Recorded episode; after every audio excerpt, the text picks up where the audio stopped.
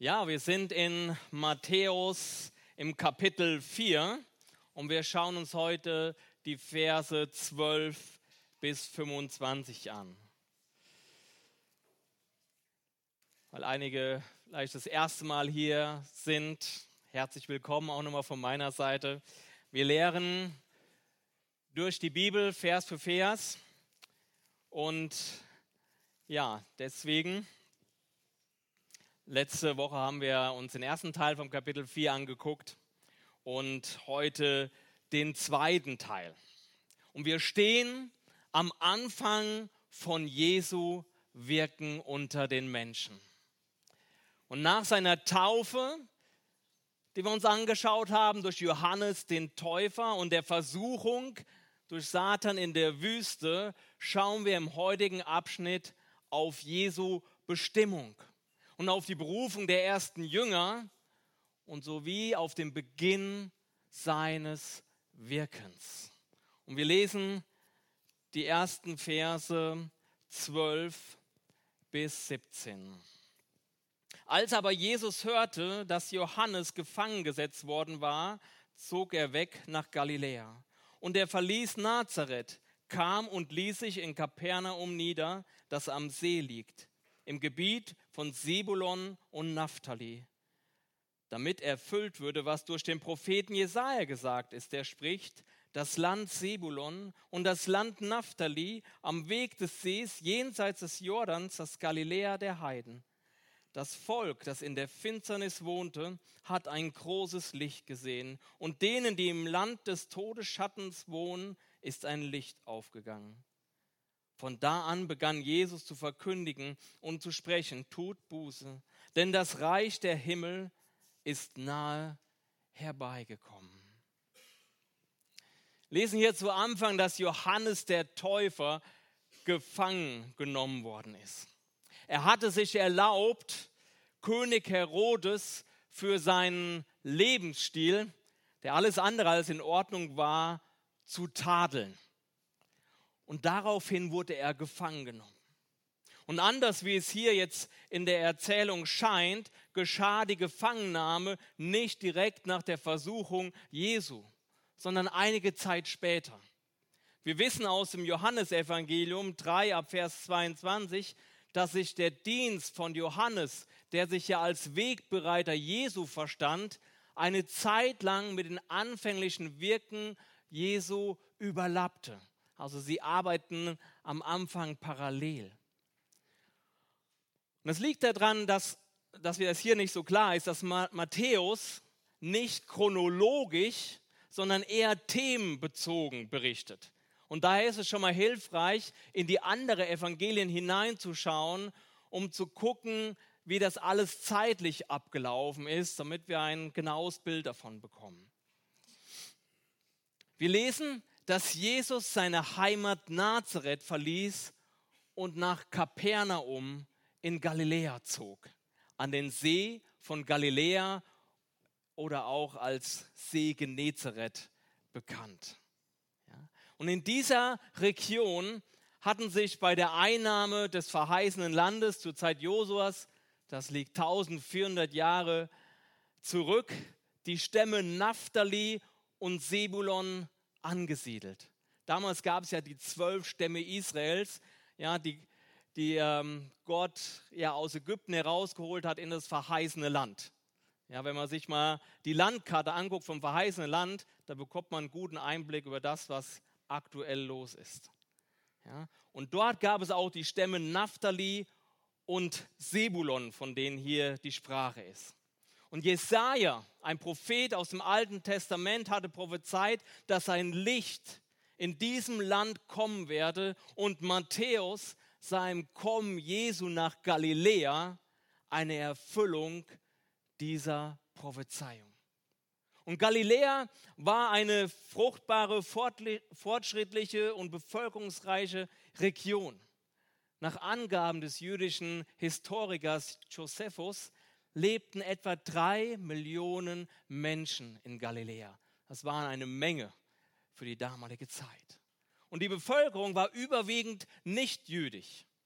Es waren die Heiden, enthielt aber dennoch einige ja, jüdische Städte und natürlich damit halt auch jüdische Bürger.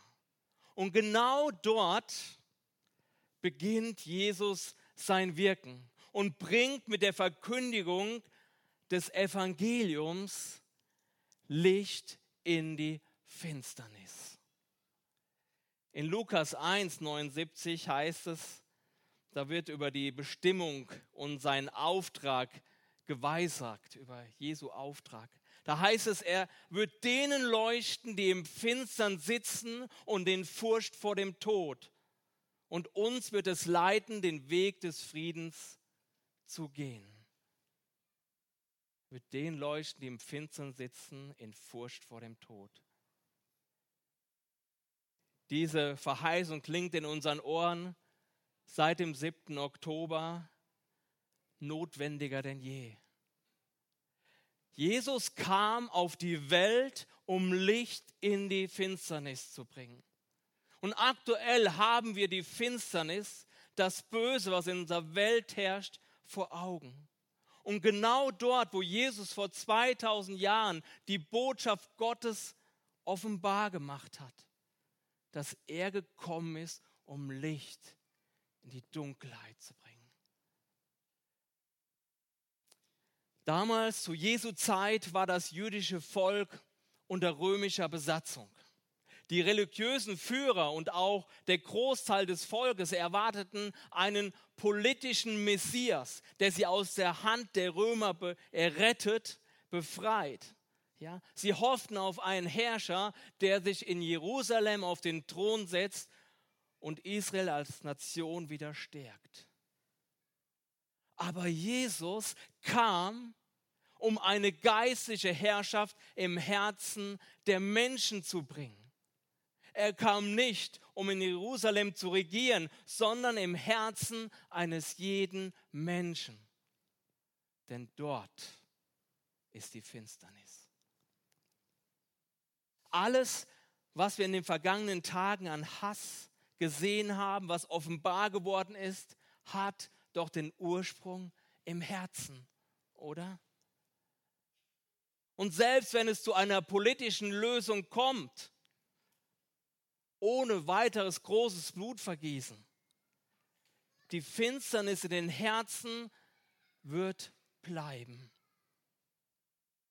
Jesus und Jesus allein hat die Macht, die Finsternis auf dieser Welt zu durchbrechen und Frieden zu bringen.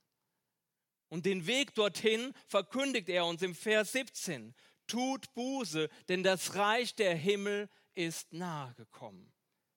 Tut Buße. Darüber haben wir vor 14 Tagen schon mal sehr ausführlich gesprochen, denn das war auch die Botschaft von Johannes dem Täufer. Tut Buße bedeutet, kehrt von Herzen um zu Gott, ändert eure Gesinnung. Kehrt um zu Gott. Und wenn wir zu Gott umkehren, indem wir unser selbstbestimmtes Leben aufgeben, ihm all unsere Schuld bekennen, dann empfängt er uns mit offenen und liebenden Armen. Wie es in dem Bild, in dem Gleichnis vom, von dem verlorenen Sohn heißt. Der Sohn, der sich abgewandt hat von seinem Vater, der in Sünde gelebt hat und dann irgendwann wieder umkehrt zu seinem Vater. Dieses Umkehren von Gott ist in diesem Bild drin. Und Gott ist nicht derjenige, der ihn abweist und sagt, hey, ist gelaufen. Nein, er empfängt ihn mit offenen Armen. Jesus selbst ist das Licht, von dem hier die Rede ist. Und durch die Vergebung unserer Schuld, die Jesus am Kreuz von Golgatha für uns errungen hat, hat er die Finsternis, die Dunkelheit überwunden. Wer an Jesus glaubt und ihn als seinen persönlichen Erlöser annimmt, der lebt nicht länger in der Finsternis unter der Macht des Bösen, sondern im Licht der Ewigkeit. Es heißt in Gottes Wort, dass wir ein neues Herz bekommen. Jesus zieht in unser Leben hinein mit all seiner Liebe, Gnade und Kraft. Er wird zum Zentrum unseres Seins und ein Herz, wo Jesus regieren darf, ist fähig, seine Feinde zu lieben und denen Gutes zu tun, die hassen. Und das schafft nur Jesus in unserem Herz, weil er die Liebe ist und die Dunkelheit überwindet. In Johannes 1, Vers 10 heißt es, dass Jesus das wahre Licht ist, was jeden Menschen erleuchtet. Wenn wir für den Nahen Osten beten, dann lasst uns vor allem dafür beten, dass Jesu Licht die Menschen dort erleuchtet. Ob Israelit oder ob Araber, ob Jude oder Muslime. Und dass sie zur Erkenntnis der Wahrheit kommen und das Licht annehmen, was in die Welt gekommen ist, um auch ihre Herzen ja, zu befreien. Aber auch jeder von uns, aber auch jeder von uns muss durch das Licht Jesu von der Finsternis und der Angst im Herzen befreit werden. Denn nur so können wir, wie es hier heißt, in das Reich der Himmel eintreten, was nahe herbeigekommen ist in Apostelgeschichte 26, 18, da geht es um den Auftrag, den Paulus bekommt von Gott, was sein Auftrag ist. Und da heißt es, du sollst ihnen die Augen öffnen, damit sie umkehren, dass sie aus der Finsternis zum Licht kommen. Ja, da haben wir, damit sie aus der Finsternis zum Licht kommen, aus der Gewalt Satans zu Gott. So werden ihnen die Sünden vergeben und sie erhalten ein ewiges Erbe mit denen, die durch den Glauben an mich geheiligt sind. Das ist die Botschaft des Evangeliums. Wir lesen die weiteren Verse 18 bis 22. Als Jesus aber am See von Galiläa entlang ging, sah er zwei Brüder, Simon genannt Petrus und dessen Bruder Andreas. Die warfen das Netz in den See, denn sie waren Fischer.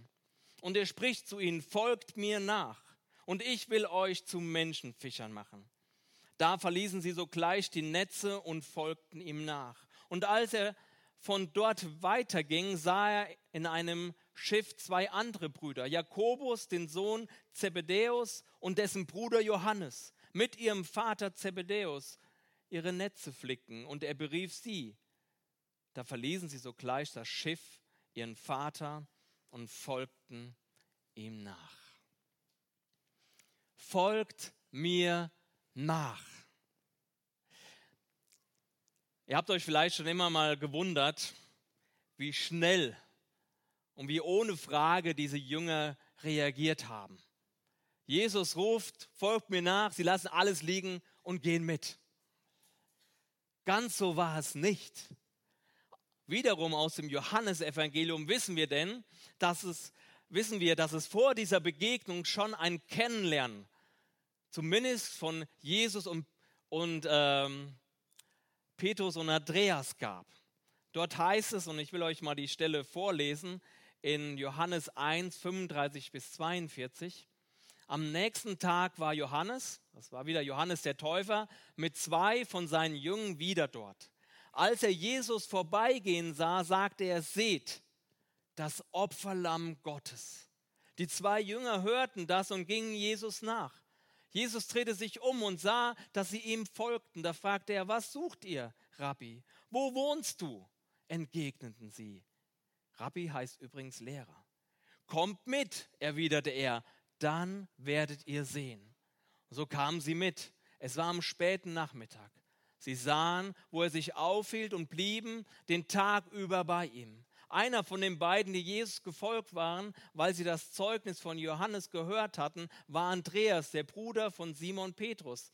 Der fand gleich darauf seinen Bruder Simon und sagte zu ihm, wir haben den Messias gefunden. Messias ist das hebräische Wort für Christus. Dann brachte er ihn zu Jesus. Jesus sah ihn an und sagte, du bist Simon, der Sohn, der Johannessohn. Man wird dich einmal Käfers nennen, was Felsenstein bedeutet. In diesem Abschnitt von Johannes sehen wir, dass Simon Petrus und sein Bruder Andreas schon zuvor Jünger von Johannes waren und dann Jesus folgten, weil sie ihm den Johannes angekündigten, ja, in den von Johannes angekündigten Messias in Jesus erkannten. So, vielleicht war es bei Jakobus und Johannes ähm, genauso, die ja hier in unserem Abschnitt, die Jesus ebenfalls so plötzlich äh, beruft. Ja? Und ich finde es sehr interessant, ja, dass, dass sie gewissermaßen schon vorher Jesus folgten. Doch jetzt hier in dieser beschriebenen Situation in Matthäus beruft er sie nicht nur, ja, ihnen zu folgen, sondern komplett alles hinter sich zu lassen, um ihn voll und ganz zu dienen. Ich finde es sehr interessant, dass Jesus zuerst sagt, wie wir in Johannes lesen, kommt mit und seht. Kommt mit und seht. Und dann im zweiten Schritt sagt er, kommt, folgt mir nach. Ja, Jesus lädt sie ein, ihn kennenzulernen. Und das tun sie. Sie waren den ganzen Tag, vielleicht waren sie auch mehrere Tage mit ihm unterwegs. Und dabei haben sie geschmeckt und gesehen, wie gut der Herr ist. Und so war der zweite Schritt in den vollzeitlichen Dienst, so will ich es mal nennen, dann nicht mehr so schwer, als er sie dazu beruft, alles hinter sich zu lassen und ihm zu folgen. Und doch war es natürlich ein riesengroßer Schritt des Glaubens für Simon Petrus, Andreas und Johannes und Jakobus. Ein Riesenschritt des Glaubens denn sie verließen, indem sie Jesus folgten, alle ihre Sicherheiten. Ihren guten Job, den sie hatten als Fischer und auch die Versorgung innerhalb ihrer Familie. Sie verließen alles und vertrauten Jesus. Sie vertrauten ihm und folgten ihm nach und waren der Berufung, die Jesus über sie aussprach, ja, ihr sollt nun Menschenfischer werden, ihr sollt nicht länger Fische fangen, sondern ihr sollt mit mir das Evangelium bringen, dass Menschen zum Glauben kommen. Ja? Ein kleiner Berufswechsel sozusagen. Sie waren der Berufung gehorsam. Und sie ließen sich nicht von dem zurückhalten, was ihnen Sicherheit gab. Oder auch nicht von den Plänen, die sie vielleicht für ihr Leben schon bereits gemacht hatten. Vielleicht hatten die schon gedacht, okay, unser Vater macht nicht mehr lange und dann übernehmen wir den Betrieb. Und dann bauen wir den richtig aus. Sie hatten bestimmt Pläne. Aber all das lassen sie hinter sich, um Jesus vom ganzen Herzen zu folgen. Ohne zu zögern, geben sich vollkommen in Jesu Hände. Wow. In Matthäus 10, 39 sagt Jesus, wer sein Leben findet, der wird es verlieren. Und wer sein Leben verliert um meinetwillen, der wird es finden. Sein Leben um meinetwillen verliert, der wird es finden. Aus der biblischen Geschichte wissen wir sehr gut, dass keiner von den Jüngern Jesu perfekt war. Sie waren eher chaotisch. Sie waren egoistisch, stolz. Ja. Jesus nannte Jakobus und Johannes die Donnersöhne. Ja, was dafür spricht, dass sie halt Temperament hatten und stritten. Aber Jesus sah nicht auf das, was vor Augen war. Er sah nicht auf all die Schwächen, sondern er sah auf ihren Glauben auf ihr hingegebenes Herz, was eine Voraussetzung war, um durch sie die Welt zu verändern. Glaube, Hingabe, Gehorsam. Die Bereitschaft, das alte Leben hinter sich zu lassen, ist der Preis für jeden, der Jesus nachfolgen möchte. Und wir haben eben gehört, ja, dass Jesus gekommen ist, um die Herrschaft in unserem Herzen zu übernehmen. Um das geschehen zu lassen, muss man nicht zwangsläufig in den vollzeitlichen Dienst.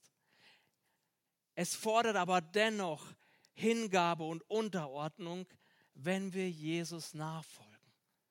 Ja, nicht nur im Vollzeichendienst, sondern da, wo wir sagen, Jesus, du sollst der Herr in unserem Leben sein. Du sollst in meinem Herzen regieren. Das bringt Unterordnung und Gehorsam mit sich. Wer sein Leben verliert um meinen Willen, der wird es finden. Jesus hatte eine Mission. Ja, er hatte eine Mission. Er ist gekommen, um das Reich Gottes schon hier auf der Erde zu gründen. Sein Plan war es, das Evangelium auf der ganzen Welt zu verkünden. Sein Plan war es, die Gemeinde zu bauen. Und um dieses Weltprojekt zu starten und später zu, äh, zu leiten, beruft er Fischer. Fischer. Warum Fischer? Warum nicht Leute, die für solch ein Megaprojekt begabt und ausgebildet sind? Gelehrte, Menschen, die Macht und Einfluss haben, Menschen, die Ansehen im Volk haben. Lest dir mal eine Stellenanzeige für einen Managerjob durch. Da würde kein Fischer auf die Idee kommen, um sich darauf zu bewerben. Völlig unterqualifiziert. Warum beruft Jesu also Fischer? Es gibt wahrscheinlich viele Gründe. Vielleicht dachte er, okay, ich meine, Jesus war ja auch ein Handwerker, er war Zimmermann. Er dachte, okay, das ist so ein Schlag Menschen, mit denen werde ich mich gut verstehen, mit dem kann man was reisen. Weiß nicht. Aber ich glaube, da steht mehr hinter. Und ich denke, es gab zwei wesentliche Gründe. In 1. Korinther 1, 26 bis 31, da lesen wir und bekommen einen interessanten Einblick in Gottes Berufung, wen er beruft und warum er es so tut. Dort heißt es, Seht euch doch einmal eure Berufung an, meine Geschwister. Da gibt es nicht viele, die menschlich gesehen weise oder mächtig oder einflussreich sind. Nein, Gott hat gerade das auserwählt, was der Welt als dumm und schwach erscheint, um die Weisen und Mächtigen zu beschämen. Und was in der Welt keine Bedeutung hat, was verachtet wird, das hat Gott erwählt und das, was für sie zählt, um das zunichte zu machen, was für sie zählt. Was nichts für sie zählt. Ah, ich wiederhole den Satz. Habt ihr den auch hier? Ja. Und was in der Welt keine Bedeutung hat, was verachtet wird, das hat Gott der Welt und das, was nichts für sie zählt, um das zunichte zu machen, was für sie zählt. Niemand soll sich vor Gott rühmen können. Euch aber hat Gott mit Christus Jesus verbunden, mit ihm, der uns zur Weisheit wurde, die von Gott kommt, zur Gerechtigkeit, zur Heiligkeit, zur Erlösung. Es sollte so kommen, wie geschrieben steht, wer sich rühmen will, der rühme sich des Herrn. Das Schwache der Welt hat Gott berufen und erwählt. Als Gott mich vor knapp sechs Jahren zum Pastor hier in die Gemeinde berufen hat, habe ich mich gegen die Berufung gewehrt.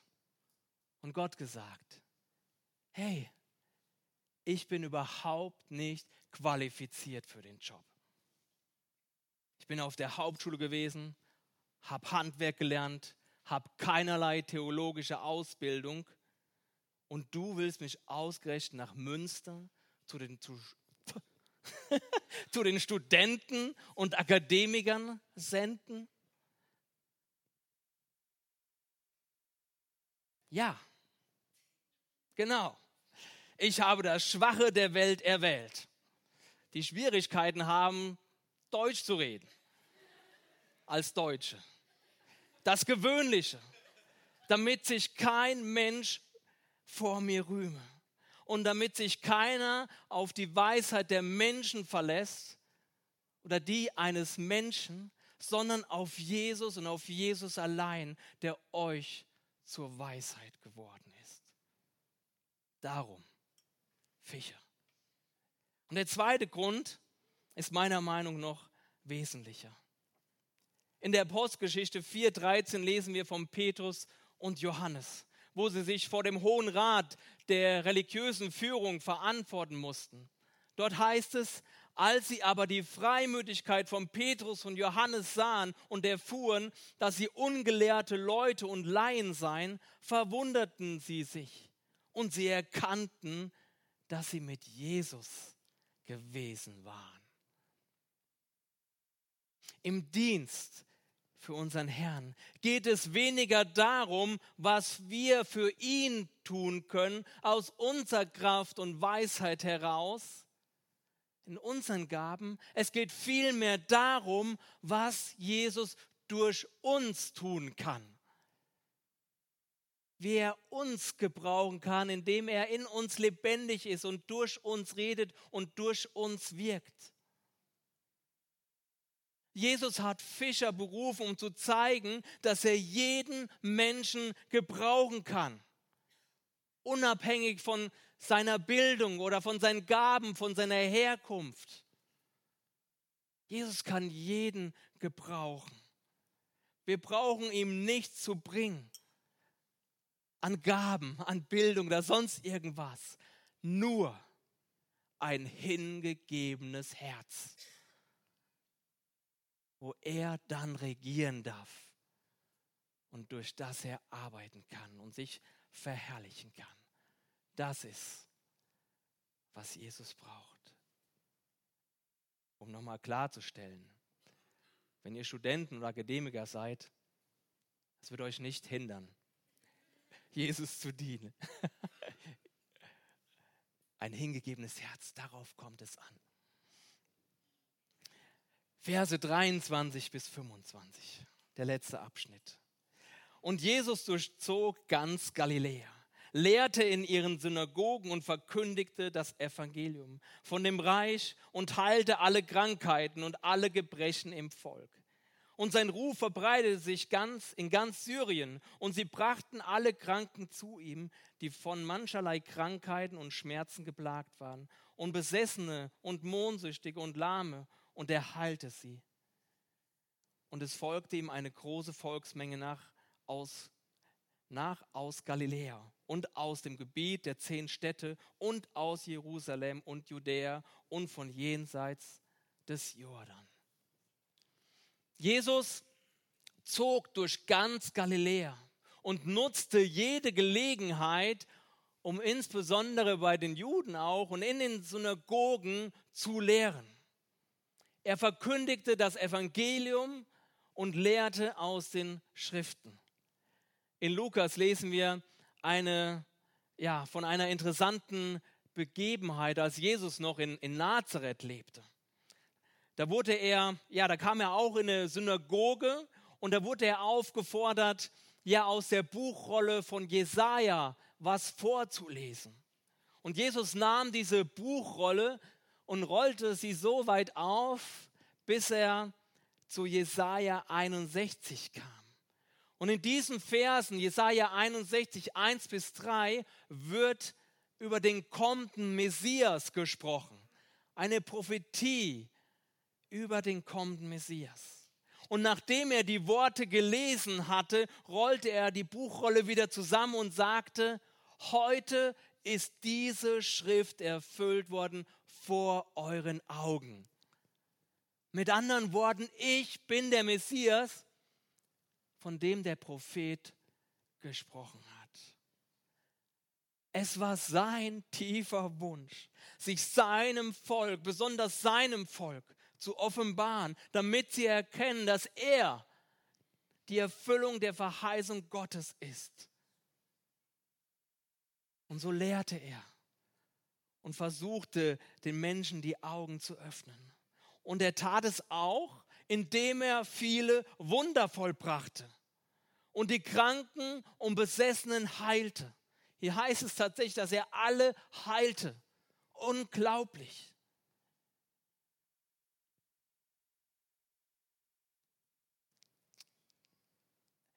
In, wiederum in Lukas, also ich gucke auch immer in die anderen Evangelien, wie ihr merkt, ja, da, da heißt es in dieser Stelle, und die ganze Volksmenge suchte ihn anzurühren, denn Kraft ging von ihm aus und er heilte alle. Ist das nicht schön zu sehen, dass Jesus da war, dass Kraft, die Kraft Gottes von ihm ausging? Und diese Wunderheilung zogen verständlicherweise Massen von Menschen an. Sie kamen aus allen Ecken, aus Galiläa, aus Jerusalem, aus den zehn Städten, von hier die Sprache ist, sie kamen alle. Und es heißt hier, sie kamen und folgten ihm nach. Um für die etwas jüngeren Leute zu sprechen, Jesus hatte ziemlich viele Follower in dieser Zeit. Und er nutzte, er nutzte diese Heilung nicht nur, um ein Segen für, für diejenigen sein, sondern er nutzte es auch, um die Menschen zu zielen und ihnen sozusagen den mühseligen und beladenen die befreiende Botschaft des Evangeliums zu bringen. Dann ist eins, körperlich geheilt zu werden. Aber Jesus ging es viel mehr darum, am Herzen geheilt zu werden, um für die Ewigkeit gerettet zu werden. Ja? Die Menschen konnten das Licht, was Jesus selbst war, sehen und seine Kraft erleben und so kamen sie zu ihm. Und man könnte meinen, dass es ziemlich gut lief, direkt am Anfang von Jesu Wirken. Menschen kamen auf ihn zu, Mengen, Massen von Menschen hörten ihn. Und man meinte, dass alle, die auch Jesu Lehre hörten, das Evangelium hörten und von ihren Krankheiten geheilt wurden, auch tatsächlich Jesus als ihren persönlichen Messias erkan erkennen mussten. Ja? Aber doch, das, was hier auf den ersten Blick nach richtiger Nachfolge aussieht, war doch für die meisten nur relativ oberflächlich. Sie waren begeistert von Jesus, profitierten von den, Heilig, äh, von, von den Heilungen, ließen sich von der Menge mitreißen. Wir müssen uns vorstellen, was da für ein Menschenauflauf, was da für eine Bewegung war in dem Volk, was da passierte. Sie ließen sich mitreißen. Da war was los. Aber wir werden sehen im Laufe des Evangeliums, dass am Ende es nur wenige waren, die ihm wirklich nachfolgten und in deren Herzen Jesus einen Platz bekam, wo er regieren durfte. Das Licht Jesu, das vor 2000 Jahren auf diese Welt kam, um die Finsternis zu durchbrechen, leuchtet auch heute. Heute hier. In unserer Zeit. Und man könnte meinen, dass es heller leuchtet. Aber es ist nicht das Licht, was heller leuchtet, sondern es ist dunkler geworden um uns herum. Die Finsternis, in der wir leben, ist sichtbarer geworden. Sie war schon immer da, aber sie ist sichtbarer geworden. Und wenn du noch in der Finsternis wohnst, dann will ich dich ermutigen, dass du heute zum Licht, zu Jesus kommst, dass du umkehrst, dass du diese, dieses Wort hier nimmst, was Jesus spricht, tut Buße, kehre um. Komm vom Licht, komm von der Finsternis hinein ins Licht. Darum ist Jesus auf die Welt gekommen. Das war seine Botschaft. Das ist unsere Botschaft der Gemeinde, die wir in die Welt bringen. Kehrt um zu Gott. Eine Finsternis ins Licht und folgt ihm nach. Und wenn du bisher nur geschmeckt und gesehen hast, wie gut der Herr bist und noch nie eine klare Entscheidung getroffen hast, ihm vom Herzen zu folgen, dann mach das. Mach das klar mit Jesus. Und wenn du vielleicht noch damit haderst, Sachen hinter dir zu lassen, wo du eigentlich weißt, die, die sind nicht gut, da möchte ich auch ermutigen, lass alles hinter dich. So wie die Jünger. Auch all die Sicherheiten, auf denen wir gerne bauen. Aber Jesus möchte, dass wir die Sicherheiten hinter uns lassen. Er will uns nicht irgendwie fallen lassen, sondern er will uns zeigen, dass wir allein unser Leben auf ihn gründen sollen. Denn er ist unsere Sicherheit. All das, was wir als Sicherheit sehen, ist nicht wirklich sicher. Jesus allein kann das Fundament in unserem Leben sein, was uns Sicherheit gibt. Deswegen lass los, wenn du dich an irgendwas festklammerst und klammer dich voll an Jesus und folgt ihm nach. Amen. Danke, Herr, dass du auf diese Welt gekommen bist, um Licht in die Finsternis zu bringen. Ich danke dir, Herr, dass du strahlst, auch heute noch, Herr. Und du strahlst heute hier durch dein Wort, durch deine Liebe und deine Gnade. Du strahlst durch deine Wärme. Herr, weil du greifbar, weil du erlebbar bist. Du bist da, deine Gegenwart ist hier. Du bist wahrhaftig der lebendige Gott, der gekommen ist, um für uns zu sterben, unsere Schuld auf, auf sich zu nehmen, damit wir frei werden, damit wir von der Finsternis ins Licht hineinkommen können. Herr, ich danke dir. Ich danke dir, dass wir dich kennen dürfen, Herr. Und dass du zum Licht in unserem Leben geworden bist, Herr. Und ich bitte dich, Herr, dass, dass wir als deine Jünger strahlen in dieser Welt. Dass wir strahlen für die Welt, die im Finstern sitzt, Herr, damit sie dich ebenfalls erkennen, Herr. Wir danken dir und loben dich, Herr. Und danken dir auch für die Vorbilder, die wir haben, Herr, in, in Petrus und Johannes, Jakobus, in all den Jüngern, die dir gefolgt sind, Herr. Du hast sie berufen, Herr. Sie haben alles hinter sich gelassen, um dir zu dienen, Herr. Und du hast mit ihnen Unglaubliches getan, Herr. Wir sehen, wenn wir in die Apostelgeschichte reingucken, Herr, dass du ganz Jerusalem auf den Kopf gestellt hast mit der ersten Gemeinde, Herr. Du hast was Unglaubliches gestartet, Herr, mit diesen einfachen, gewöhnlichen Menschen, weil du Raum in ihnen hattest, Herr. Herr, ich bitte dich, Herr, dass du auch in uns diesen Hunger danach schenkst, Herr, dass du ganzen Raum in unserem Herzen gewinnst und dass du Wunderbares und Großes durch uns vollbringen kannst. Wir preisen dich, Herr, und beten dich an und loben deinen Namen. Amen.